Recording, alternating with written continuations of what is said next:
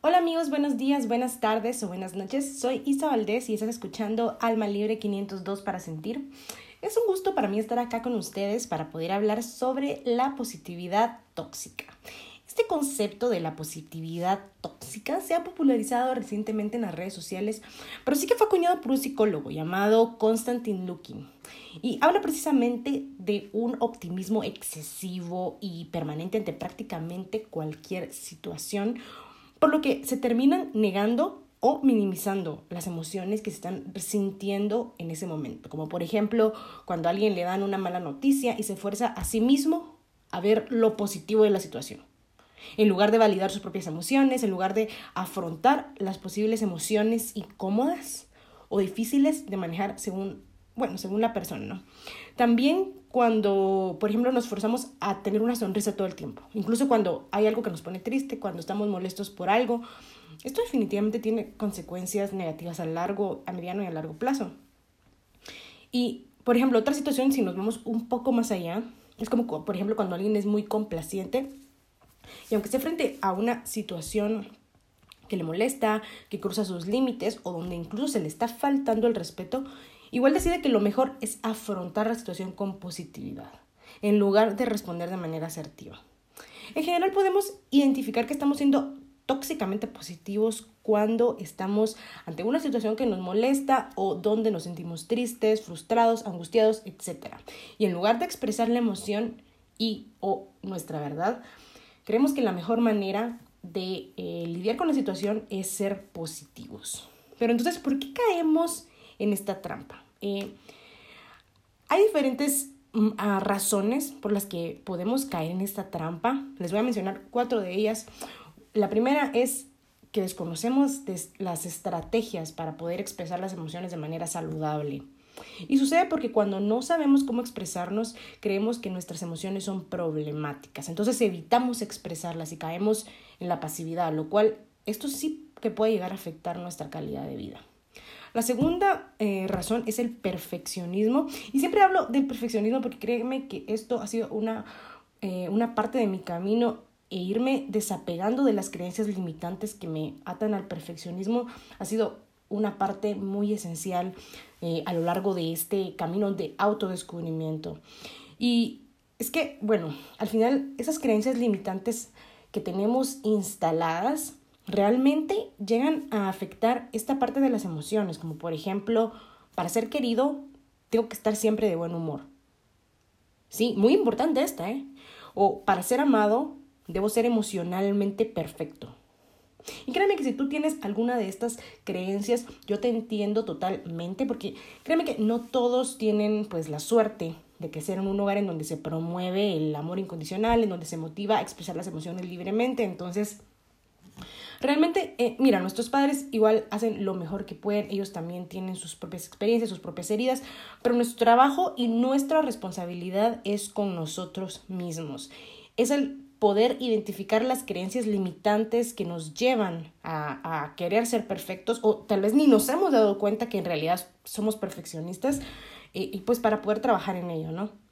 Y darnos cuenta de que las emociones son humanas, que enojarnos, estar tristes, estar frustrados, no nos hacen personas menos dignas de amor, todo lo contrario. Ser auténticos nos eleva en amor propio y a la vez atrae el amor porque lo que tenemos dentro es lo que vamos a reflejar y atraer por fuera.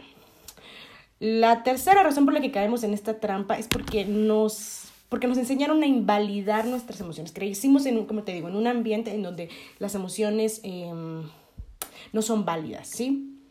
Que, o sea, digamos, cuando tus emociones son validadas, em, es cuando tú sabes que está bien estar triste, que está bien cuando necesitamos llorar, que está bien estar molestos por algo. Si en lugar de esto creciste en un ambiente en donde no estaba permitido que te enojaras o que lloraras, es completamente entendible que sigas pensando que no está bien sentirte así. Pero eso es algo que poco a poco puedes ir trabajando y tú puedes ir creando tu propia realidad, tu propio paradigma de cómo debe ser esto. ¿Sí? Y la número cuatro es porque nos importa lo que dicen los demás. Y está bien, ¿sabes? No, o sea, digamos, de cierta manera a todos nos, nos importa, ¿sí? En cierta medida. Pero la pregunta acá es, ¿a quién vas a poner primero? a los demás o a ti mismo. Porque si tú vas por la vida con una brújula de que lo que los demás sienten es más importante que lo que tú sientes, siempre vas a, siempre vas a sentir, siempre vas a sentir reprimido de expresar tus emociones. Cada quien es responsable de sus propias emociones y siempre y cuando tú te expreses con asertividad, la manera de reaccionar de los demás, las emociones que pueden tener los demás, em, no es tu responsabilidad. Y créeme que no estoy diciendo que te tengas que poner todo el tiempo a llorar o reaccionar todo el tiempo enojado, eh, porque muchas veces no se trata em, de sacar la emoción de cualquier manera. ¿Sí? Pero eso lo vamos a discutir con más claridad en unos minutos. ¿Sí? Entonces, eso, todo esto tiene consecuencias, ¿no? Tiene consecuencias y de verdad quiero mencionarte tres de ellas porque son muy importantes. La primera consecuencia sería inestabilidad emocional, inesperado, pero muy cierto porque si todo el tiempo estás reprimiendo tu enojo, tu tristeza, estas emociones en algún momento van a querer salir. Porque como dice el psicólogo Walter Rizzo, las emociones reprimidas no se mueren, te matan. Y también dice esta frase súper importante y súper cierta, eh, una expresión, una emoción expresada es una emoción superada. Y como te digo, es súper cierto. Cuando comiences a expresar tus emociones, vas a darte cuenta que todo comienza a cambiar. Vas a sentir una carga menos e incluso te vas a sentir incómodo cuando no hayas expresado algo que necesitabas sacar. La número dos sería la complacencia extrema. Porque cuando no queremos ver nuestras emociones reales, no estamos acostumbrados, al mismo tiempo terminamos bloqueándonos de ver nuestra verdad. Y esto resulta en que no ponemos límites saludables. ¿A qué me refiero con esto? Digamos que tú compras una camisa muy cara para un evento y al siguiente día ves que tu hermano se la pone y te la pide prestada. En el fondo, quizá no se la quieres prestar porque pues es nueva y ni tú te la has puesto, además no quieres que se ensucie y tener que lavarla para el evento cuando tú pues te la quieres llevar nueva. Si no estás conectado con tu verdad, si no estás acostumbrado a escucharte a ti mismo, y saber qué es lo que piensas de la situación, si no estás conectado con tu propia opinión sobre lo que está pasando, no, todos estos motivos ni siquiera te van a venir a la mente. No vas a saber qué decir.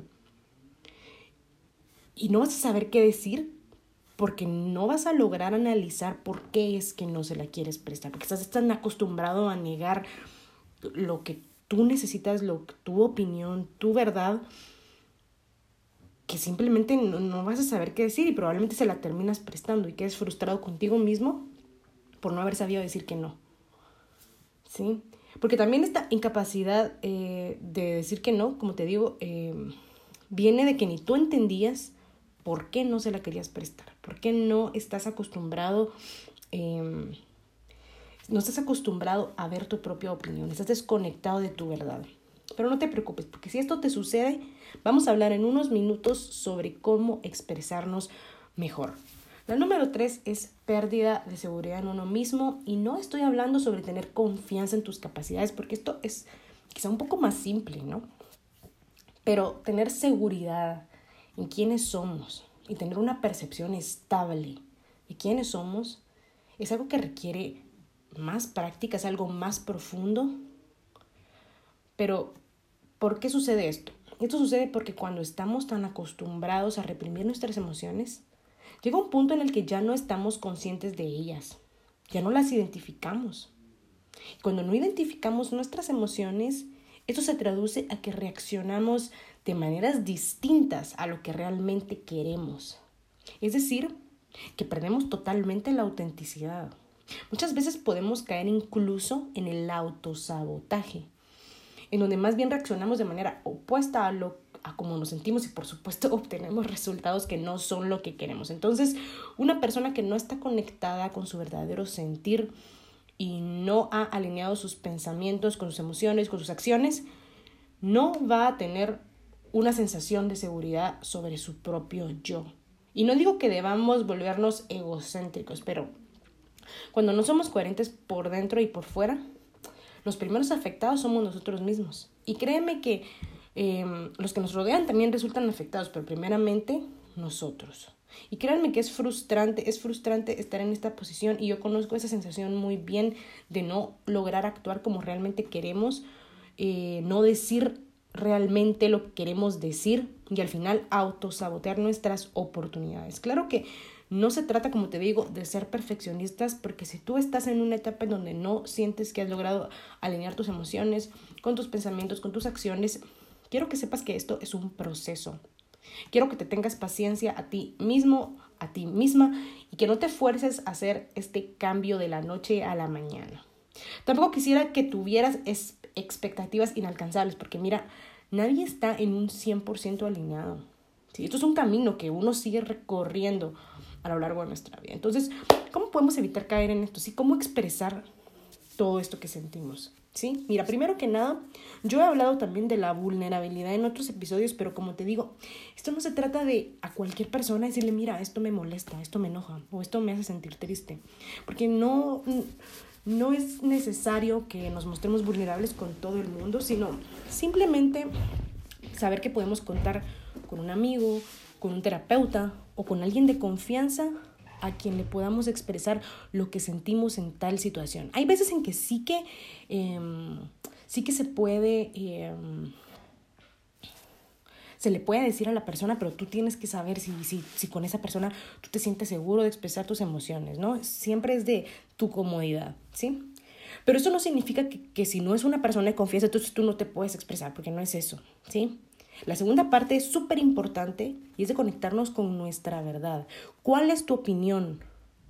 ¿Cuál es tu opinión? ¿Cuál es tu, tu percepción de, de, cuál es tu perspectiva de la situación? Tienes que conectarte con esto, tienes que conectarte qué opinas tú de lo que está pasando y poder decirlo. Bueno, no, mira, es que no, la verdad es de que no, esta camisa yo la acabo de comprar, la verdad es que ni siquiera yo la he utilizado, entonces pues yo la quiero llevar nueva, la es para este evento y yo pues quiero, quiero que esté limpia, quiero que esté nueva.